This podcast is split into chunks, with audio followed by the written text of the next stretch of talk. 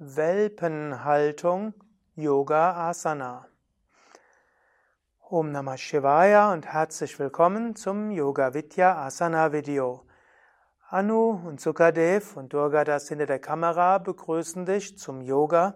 Heute ein einfaches Asana, eine einfache Yoga-Haltung, nämlich die Welpenstellung. Diese machst du aus, der, aus dem Vierfüßlerstand. Es ist eine der Yoga-Übungen, die zum Rückbeugezyklus gehört, die man auch gerne im Rücken-Yoga übt oder auch als Vorübung oder auch Entspannungübung vor oder nach fortgeschrittenen Rückbeugen machen kann. Auch eine Übung, die gut ist morgens zum Aufwachen oder auch abends vorm Einschlafen oder auch zwischendurch. Ausgangshaltung, also Vierfüßlerstand.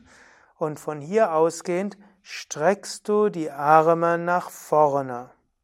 Du hältst dabei das Becken oberhalb der Knie, gibst aber die Arme so weit nach vorne, so wie du kannst, und hältst dabei die Hände mindestens schulterbreit auseinander, besser sogar etwas weiter auseinander.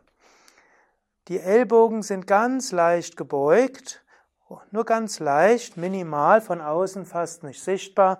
Und jetzt senkst du den Brustkorb nach unten, als ob du den Brustkorb auf den Boden geben willst.